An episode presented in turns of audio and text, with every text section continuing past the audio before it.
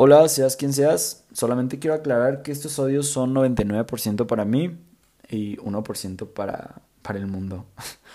Llevo un par de años grabando audios, es mi forma de verbalizar las ideas que tengo. Me ha ayudado mucho a solidificar los pensamientos que tengo, los nuevos conceptos que aprendo, los libros que leo, los podcasts que escucho.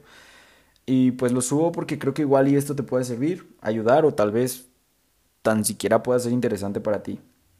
Esta es la razón por la cual están siendo públicos estos audios.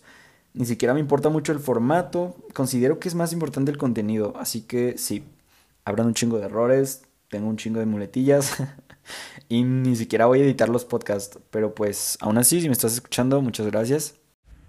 Yup, what up. Bueno, pues hoy voy a hablar. Vamos a poner el título de una vez a este podcast. Se va a llamar Objetos de consumo. Voy a hablar medio bajito porque la traigo bien jodida la voz. um,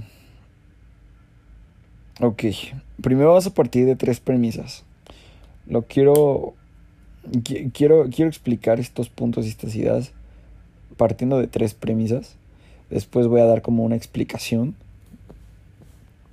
en general y ya después va, creo que van a estar muy claras las premisas. Ni siquiera quiero dar una conclusión de lo que, de lo que estoy diciendo. Solitos se van a explicar.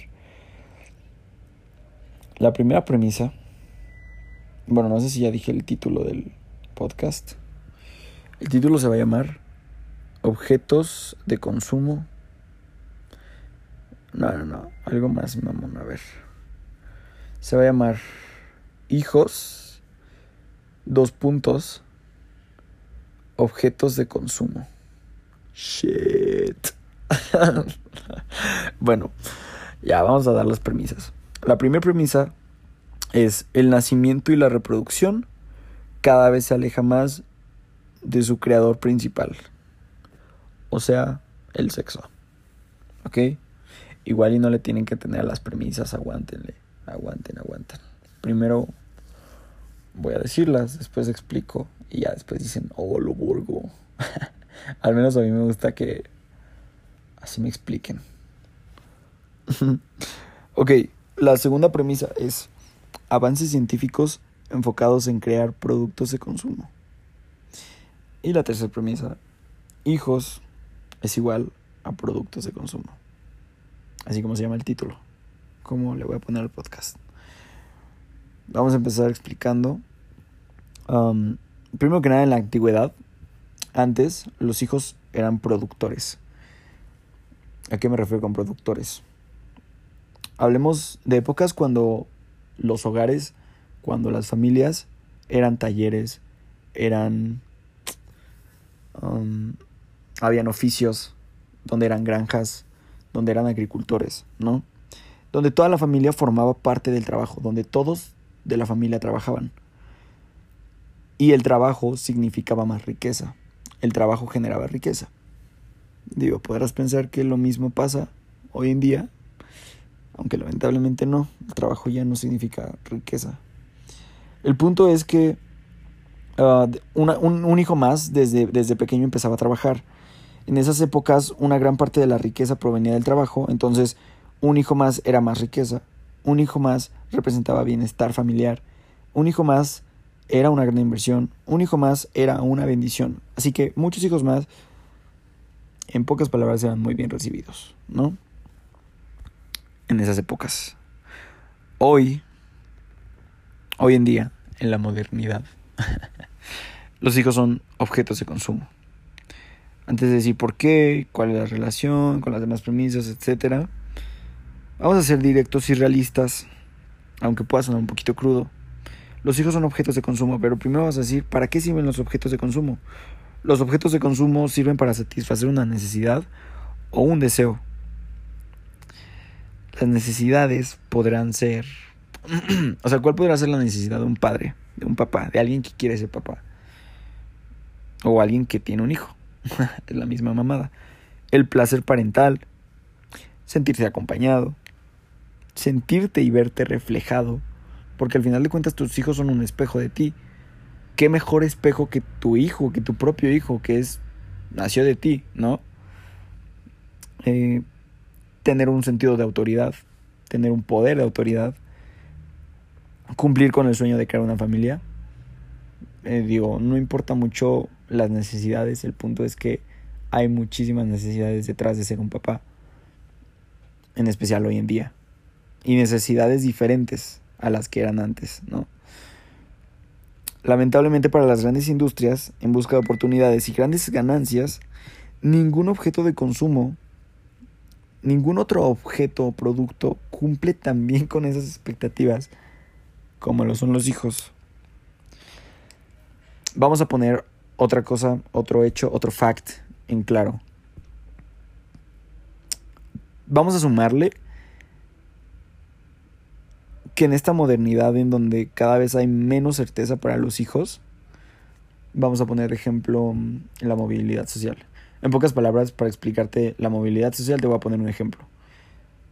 La movilidad social ha ido en descenso.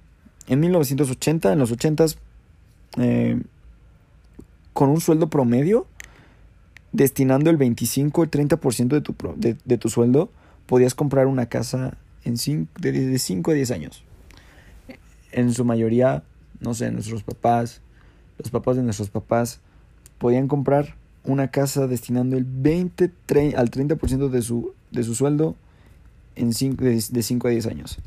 Hoy, 2000, bueno, la estadística está a 2019, se necesitan dos sueldos. Y se necesita destinar el 50% de dos sueldos promedio